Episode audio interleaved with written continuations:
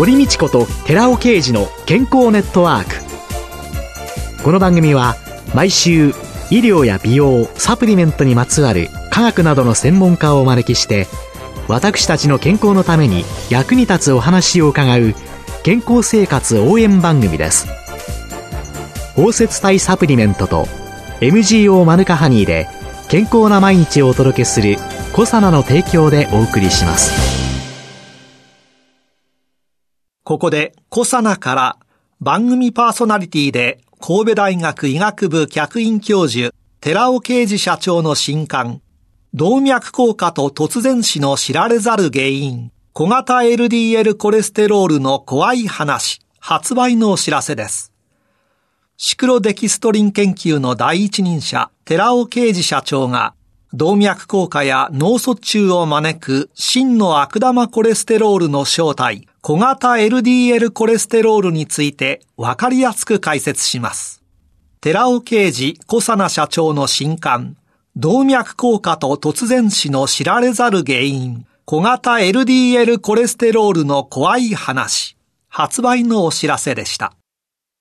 こんにちは、堀道子です。今週は茨城県土浦市にある久松農園の代表、久松達夫さんをゲストに迎えて、旬の野菜は健康な野菜と題してお送りします。久松さんよろしくお願いします。よろしくお願いします。久松さんは大手企業から脱サラして、1998年ということはもう20年以上前ですよね。はい。29歳の時に野菜専門の農園、久松農園を茨城県土浦市に設立されました。ご著書がございまして、この綺麗ごと抜きの農業論。この中で野菜の美味しさ3要素というのを紹介されてるんですけれども。はい。私は野菜の美味しさと言われるものは、栽培の時期、すなわち旬であるかどうか、それと品種、どういう品種を使うか、そして鮮度、すなわち収穫してからの時間の経過、この3つの要素が、まあ、美味しさを構成している、まあ、大きな寄与を占めるものだというふうに理解しております。私、あの、岐阜の田舎で育ちましてね。ほうほう。そうすると、周りがみんな農家で、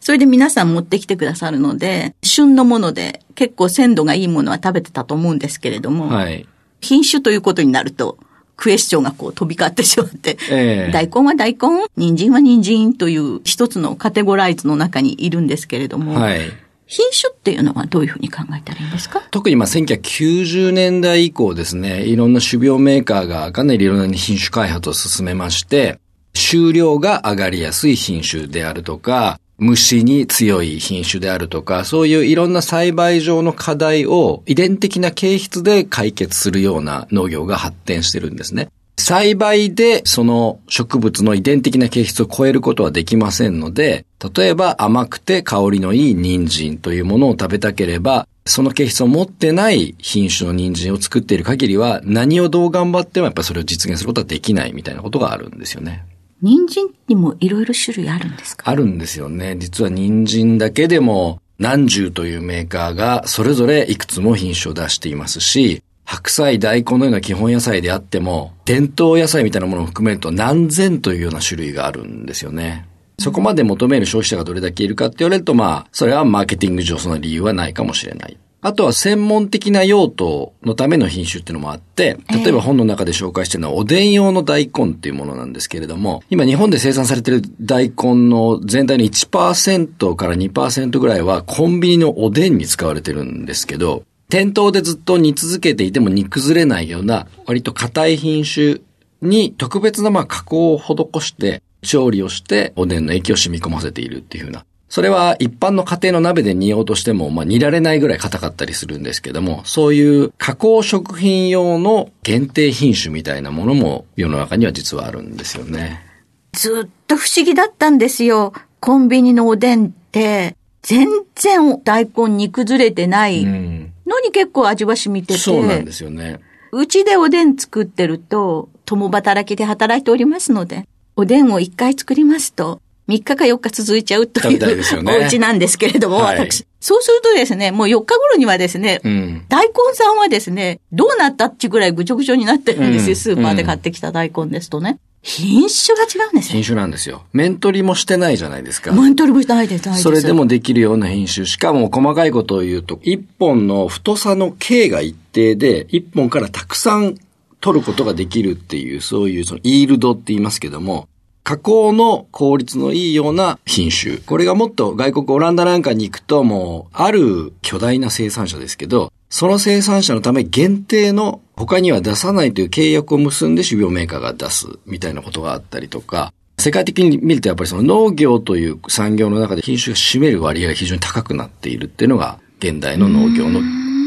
ある種の秘密みたいなものですね。そういう中で、久松農園では旬の野菜しか生産されないんですか？そうですね。うちではビニールハウスをほとんど使っていないので、路地といって、まあ、外で栽培しているわけなんですね。えー、そうすると必然的に旬の時期にしか栽培することができない。すなわち、夏野菜は夏にしかもう基本的に栽培ができないし、冬野菜は冬にしかできないんですよね。私、せっかくだからと思って、久松農園さんの野菜を取り寄せてみた。ありがとうございます。そしたらですね、そこに年間出荷カレンダーというのが入っておりまして、いつが旬なんだっていうのを書いたペーパーが入ってたんですけれども、これ見てみると、2月って結構いろいろあるんですそうですね。これはもちろん茨城県での2月のものなんですけれども、はい、刃物で言えばほうれん草とか小松菜とかそういうものは今でも畑にいますし、それから大根とか人参とか、そういうものも冬の間もずっと畑に置くことができます。キャベツ、白菜もそうですね。じゃがいもとか里芋とかお芋は掘り上げて穴の中で貯蔵するってことができますので、そういうものをお届けしたりってことができますので、冬はやっぱりそういう冬野菜、根菜とか葉物野菜の寒さにあたって味がこう凝縮したものっていうのが旬になりますね。ほうれん草、夏だって年中スーパーにあるので、はい、これを見て改めて、旬というのはこういうことなのか。スーパーに行ってると、旬というものを考えないで買ってます、ね、そうですね。それはある意味、小売店としては、お客さんに消費者に旬を感じさせないのがむしろ勝利なわけですよね。先にレシピを決めて、買い物に行かれるお客さんにとっては、ほうれん草が欲しい場合にはそれは他では代替できないわけなので、欲しいものが常に欲しいだけお店にあるっていうことが小売現場としての一つのゴールになってしまっているので、ある意味で1990年代以降の成果物の流通が標榜して実際達成してしまったのは旬をなくすことなんですよね。旬の野菜と旬じゃない時に食べるその野菜というのの違いっていうのは簡単に言うと美味しくないですね。それは、ほうれん草で言えば、今は冬場に40日、50日かけて風に当てて寒さに当てて作ったほうれん草と、夏場にビニールハウスで25日ぐらいで作ってしまったほうれん草ではやっぱりその凝縮感が違いますし、私のように自分で作った野菜だけを一年中食べている人間からすると、夏は夏野菜食えばいいじゃんと。思うわけなんですよね。うんやはり美味しさっていうのでは全然違い。そうですね。それは栄養価とか美味しさっていう観点から見ると、夏にほうれん草を作っている方には申し訳ないですけど、やっぱり8月のほうれん草というのは涼しい地域で作ったとしても、それはほうれん草の形をしたものでしかないというのが私の栽培者としての実感ですね。送っていただいた野菜の中に、キャベツだとか、レタス、みたいなものとか、あとあの、茎を食べるカリフラワー。はいはいはい、カリフローレです、ね。カリフローレ。はい。ちょっとだけ茹でて食べてみて、あまりの歯触りの違い。うん。それから、フリルになってるレタスですかね。はい、厚さが違う。うん。こんなに葉っぱって厚かったっていうので、歯触りシャキシャキっていう、なんだろうっていうので、うん、これは家族ですごく驚いて、みんな食べて感想言いなさいとかって。やってみたら、ということは私たちはまずい野菜を買って食べてるってことですかね。いや、これはもちろんその歯触りなんかに関しては好みというものがあって、いろんな形があっていいとは思うんですけども、私は個人的にくっきりはっきり食感がしっかりした野菜がとにかく好きなので、冬であれば冬らしい、夏であれば夏らしい、そのしっかりと濃い味がする野菜っていうのをまあ、ゴールにして、そのために品種を選び、栽培の方法を選びっていうのをやってるんですよね。そういうものがお好きな方、しっかりしたものがお好きな方にとっては、多分あのレタスはびっくりされるでしょうし、もうちょっと柔っこく食べたい人っていう人にとっては、私のようなやり方ではない方がいいとは思うんですよね。ただ、野菜って、もしかしたら多くの方が思ったよりもっと幅があって深みがあるものだよっていうのは伝えたいかもしれないですね。そうですよね。葉っぱ葉っぱで同じだったんですよ、認識として。でもそういうのの中に品種と旬とということが大きく影響しているということなんですね。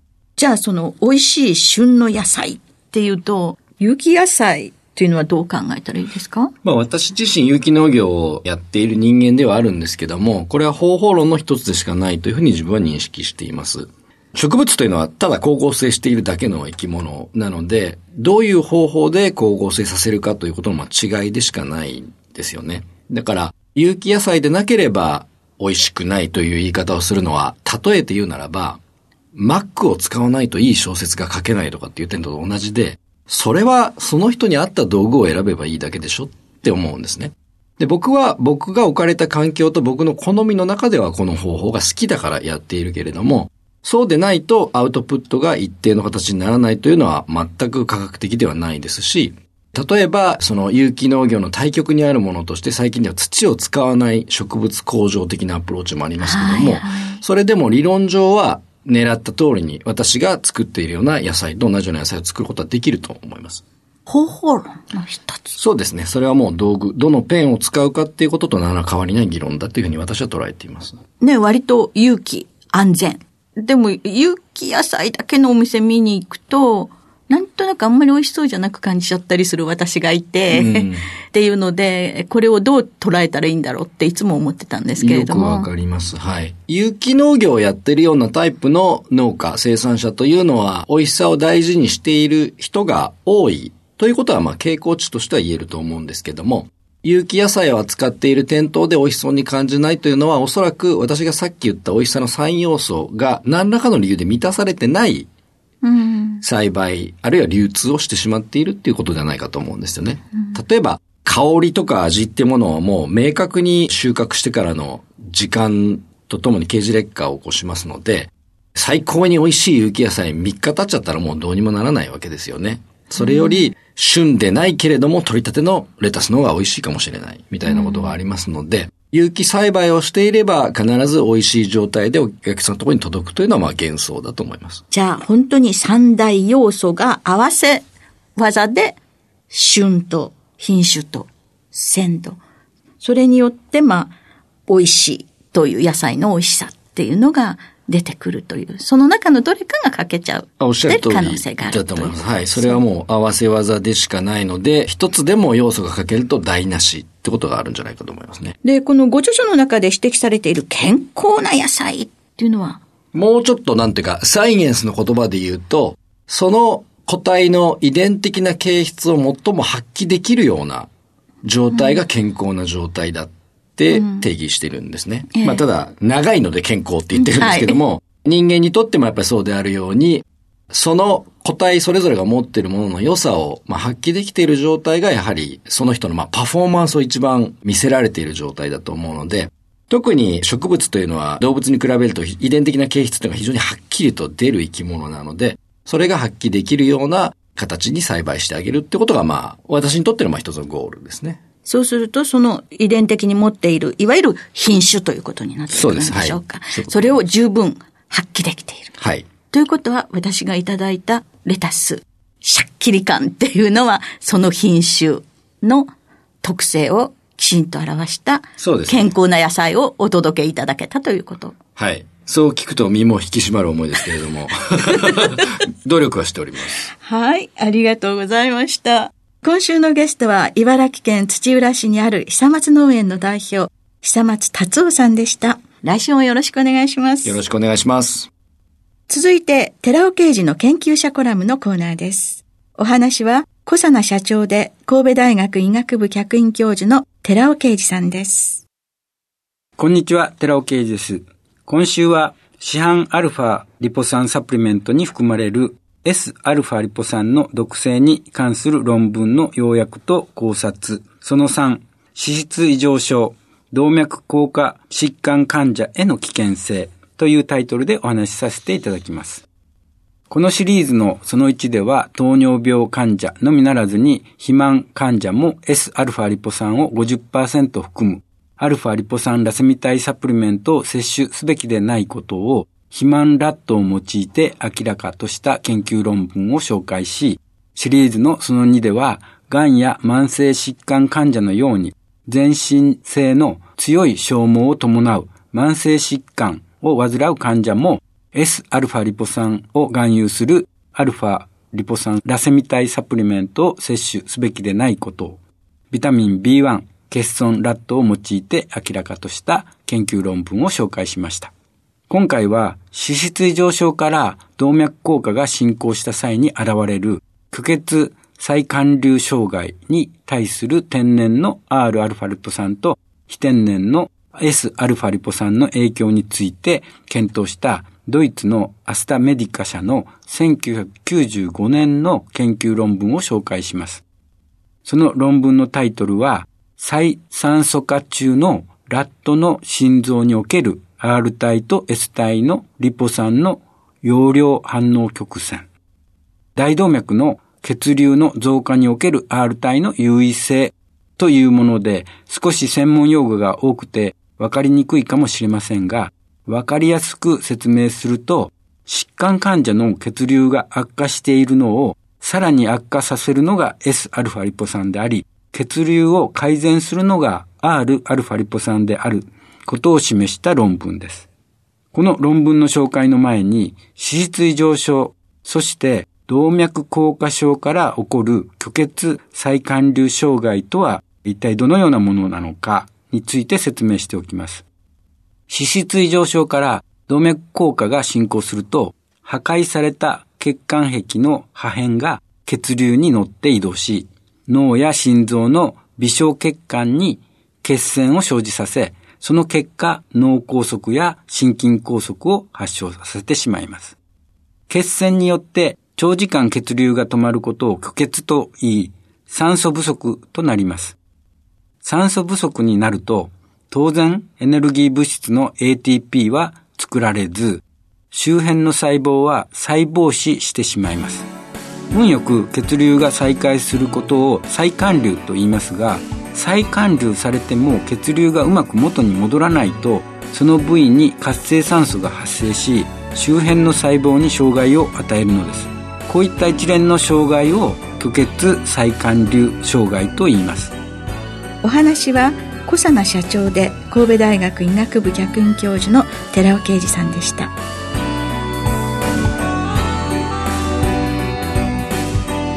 ここで小佐奈から番組お聞きの皆さんにプレゼントのお知らせです。優れた抗菌作用を持つ有効成分食物メチルグリオキサールを 1kg 中に 400mg 以上含むマヌカハニー MGO400 プラスにニュージーランドで栽培された無農薬の大麦若葉を配合したコサナのマヌカハニー青汁を番組お聞きの10名様にプレゼントします。ご希望の方は番組サイトの応募フォームからご応募ください。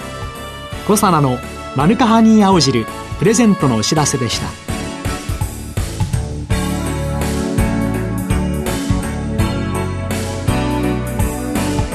堀道子と寺尾啓二の健康ネットワークこの番組は包摂体サプリメントと MGO マヌカハニーで健康な毎日をお届けする「コサナの提供」でお送りしました。